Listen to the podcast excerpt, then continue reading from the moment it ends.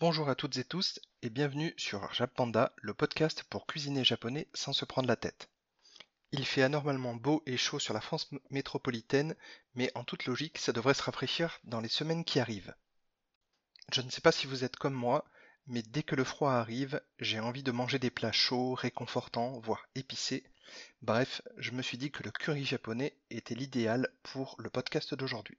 Le gros avantage de cette recette réside dans le fait que le seul ingrédient que vous avez besoin d'aller chercher en supermarché asiatique ou d'acheter sur un supermarché asiatique en ligne, c'est en fait les blocs de curry japonais qu'on trouve très facilement. Vous avez par exemple ceux de la marque Golden Curry qu'on trouve dans tous les supermarchés asiatiques. J'ai pour habitude de faire des recettes avec ce que j'ai chez moi à l'instant T. Et comme pour faire ce curry japonais, il était 19h30 un dimanche soir, je ne pouvais pas sortir acheter des ingrédients. Donc j'ai remplacé la viande hachée par des steaks hachés façon bouchère que j'ai décongelés. Alors oui, je sais les puristes vont râler, mais mon concept c'est de cuisiner japonais sans se prendre la tête. Et comme le moindre supermarché est à au moins 20 minutes de chez moi, forcément je ne sors pas tous les 4 matins pour euh, aller faire trois courses par-ci par-là. Et encore, ça c'est les supermarchés euh, classiques. Pour tout ce qui est supermarché asiatique, je dois faire une heure et demie de route aller-retour. Donc effectivement, là non plus, je n'y vais pas tous les quatre matins. Passons à la liste des ingrédients. Donc il vous faudra 3 steaks hachés façon bouchère décongelés ou l'équivalent de 250 g de viande hachée, 2 oignons, une gousse d'ail, 2 pommes de terre de taille moyenne ou 5-6 petites pommes de terre, une carotte, 4 cubes de curry japonais que vous trouvez sans problème en supermarché asiatique. Vous avez notamment la marque Golden Curry et 750 ml d'eau. En ce qui concerne les étapes, épluchez l'oignon et l'ail, puis hachez-les finement.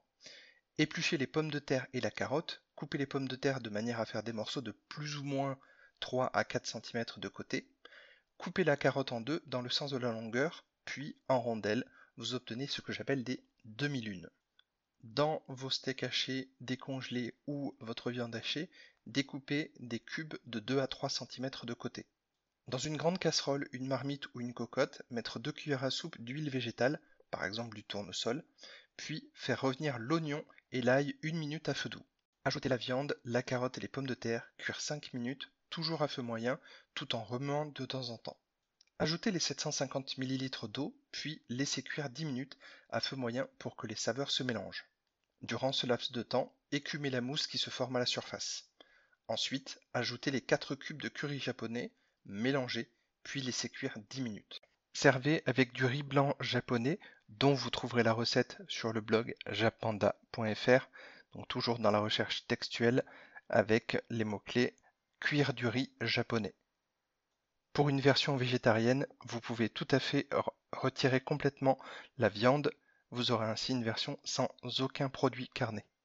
Bien entendu, vous pouvez tout à fait agrémenter votre riz avec un mélange de type petits pois, carottes, euh, haricots plats par exemple, que vous allez faire cuire puis que vous allez faire revenir dans de la sauce soja et du mirin. Si vous cherchez d'autres recettes à base de curry japonais, vous trouverez sur le blog mon poulet katsu, donc le poulet pané croustillant et du coup son curry japonais, également les nouilles udon, donc les nouilles épaisses japonaises au curry, ainsi que les soba, les nouilles au sarrasin, au curry et au poulet. Si ce podcast vous a plu, n'hésitez pas à le partager sur vos réseaux sociaux, ainsi qu'à aller faire un tour sur le blog jappanda avec 2p.fr. Et moi, je vous dis à la prochaine. Matakondo